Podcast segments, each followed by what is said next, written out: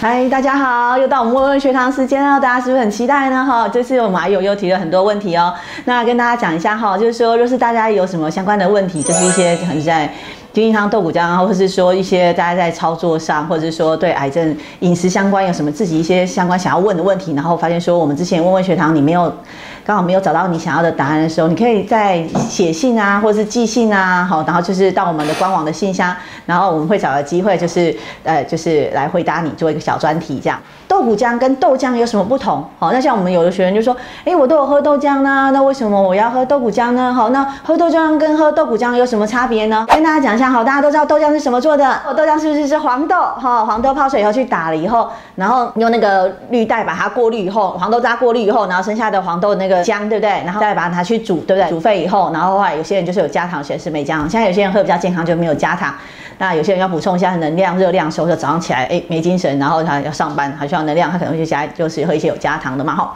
那我们是鼓励这样是说就是平常时候喝一些没有加糖的。那为什么那豆腐浆又是什么呢哈？那大家来上过课，或是说看我们基金会的书，或是我们官网上其实也有介绍豆腐浆怎么做。那再跟大家说明一下，豆腐浆呢是整个黄豆呢拿去打，教大家的时候是拿黄豆去蒸。好发芽以后拿去蒸，好蒸蒸熟以后，然后这个黄豆呢，直接呢跟着这些东西用调理机把它打成打出来，所以它里头豆渣还是一起喝，这纤维一起喝下去哦，所以是整个黄豆的营养都在这边被喝到了。那我们的做法呢，刚才跟大家讲说，一般豆浆的做法是这样子，那豆腐浆的做法是怎么做呢？哈，我们会是这样子哦，里头的成分是什么？黄豆一份，全谷类一份，然后再来就是坚果一份。所以我们豆腐浆里头的食材是什么？豆类，好，就是属于黄豆、黑豆、毛豆这类的优质蛋白质的豆类。然后谷类，好，全谷类就是全谷杂粮类，然后甚至你用全谷根茎类也可以哈。就是说全谷根茎类什么呢？像糙米大家都知道，紫米哈，好，还有什么呢？啊，黑米哦，还有什么呢？好，根茎类什么南瓜、地瓜都可以拿来换。然后再来还有什么坚果，对不对？坚果有什么？呃，核桃、亚麻仁籽，然后南瓜籽这些黑黑芝麻，是不是都可以拿来替换，对不对？所以我们是大概是有这三个部分去组成。所以在成分种类上面的话，是豆腐浆是不是比？豆浆来的多呢，好，大家是不是有感觉到？其实就只有三种，这只有一种，对不对？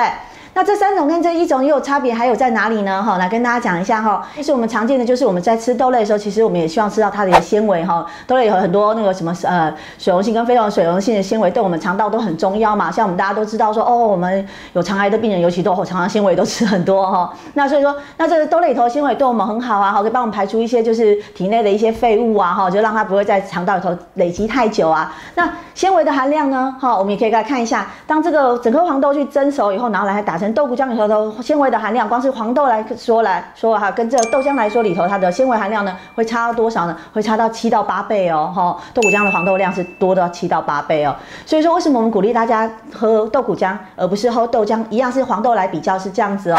豆腐浆在蛋白质的成分呢，它的蛋白质是四倍以上的量哦，哈，蛋白质就差了四倍哈。所以说，是不是在蛋白质上就差很多？那另外呢，就是说，大家就说，哎，我也有吃米饭啊，全谷杂粮饭，对不对？哈，可是我们在吃全谷杂粮饭是，我们都知道全谷杂粮是很好的，那它有很多维生素、很多营养素、很多矿物质，然后可是它的氨基酸的成分呢，光是只是说是你只有吃全谷类，今天若是没有吃到。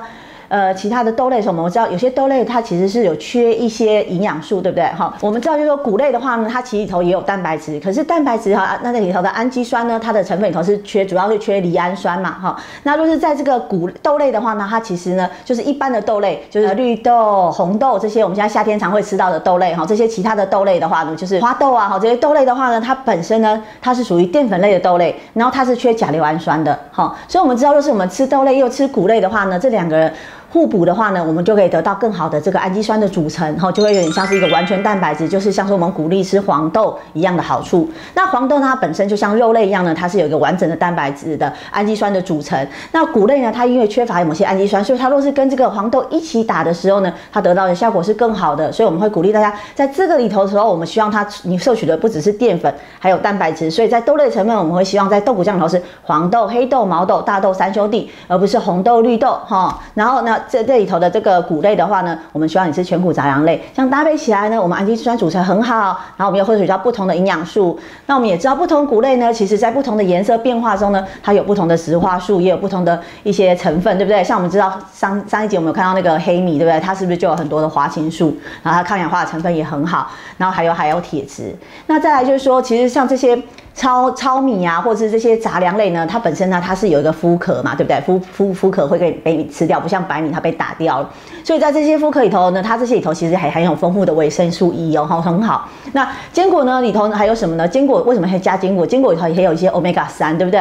然后它也有一些微量的元素，好，然后所以可以帮助我们，其实不只是说给我们提供一个脂质的脂溶性的维生素而已，哈，就是我们身体需要脂溶性的是，其实维生素 E 呢，它本身还有什么好处？好，它对我们免疫力也有好处，诶，它可以增像我们大家都听过免疫系统都有抗体，对不对？大家都会说，哎，你有没有抗体啊？这这就是大家就会说，哎，你有没有打过疫苗？你有没有抗体，对不对？好，或者说你身体上有没有什么什么？大家都知道抗体这两个字有这种，就是有这个印象是什么东西？以抗体这个东西，它其实是你身体的一个就是反应的免疫系统一个反应的一个部分，哈，就是一个成成分。那这个东西的话，这个这个部分呢，它其实呢，它需要的营养素呢，就会需要维生素 E，维生素 E 可以帮忙帮忙这个提升这个抗体的这个的这个制造这个抗体这样子哈。那还有这个呃 T 细胞，就是我们都知道有那个呃就是这个这个 T 细胞的 B 细胞哈，大家现在都知道这样子哈。它其实它对这个 T 细胞的这个健全也是有帮助的哈。所以就说我为什么我会在这些地方增加这些，一方面补充足够的营养，一方面也帮你提升你的免疫力哈，让你的免疫系统更更健全这样子。所以说为什么我们说豆腐浆跟豆浆，豆浆也很好，豆腐浆也很好。可是我们鼓励你，若是可以的话，喝两杯的时候，其中一杯是豆腐浆哈，然后来取代你的豆浆，好不好哈？好，那今天这一集就跟大家讲到这边。那有什么不明白的，欢迎留言哈，或者是说大家若是还有什么小问题想要问哈，就像这就是一些病友常打来问我们说，哎，什么豆鼓浆，什么豆腐浆哈，什么豆浆哈，对不对？什么，然后就是有什么不同，然后就打来，所以我们就做一集跟大家讲。所以大家若是有什么相关问题，欢迎也可以就是写信留言到我们的官网信箱，我们会找机会跟大家回答，在这个问问学堂的专辑里头跟大家解释。好，那今天就到这边喽，好，拜拜。